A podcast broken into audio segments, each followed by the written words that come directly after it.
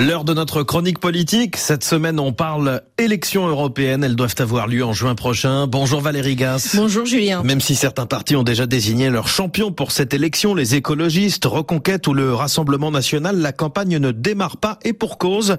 Du côté de la majorité, les préparatifs commencent à peine et la désignation de la tête de liste, ce n'est pas pour tout de suite.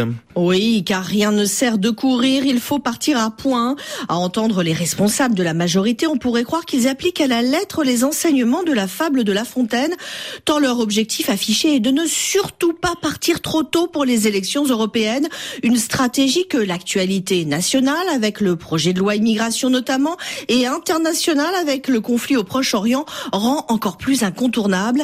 Un cadre de renaissance le dit sans détour, nous n'avons aucun intérêt à partir maintenant, on ne parlerait pas d'Europe, et ça, c'est ce que craint le parti présidentiel, se laisser entraîner par ses adversaires dans un débat car son objectif est de faire campagne en vantant son bilan européen. Est-ce qu'à force d'attendre, la majorité ne risque pas de perdre du terrain? Eh bien, c'est ce que pourraient laisser croire les sondages qui placent le Rassemblement national avec Jordan Bardella largement en tête depuis sa désignation. Il creuse l'écart, 8 points de plus que Renaissance, 28 contre 20 aux dernières estimations. Même pas peur veut faire croire un communicant du parti présidentiel qui décrit Jordan Bardella comme une tête de gondole, pas une tête de liste.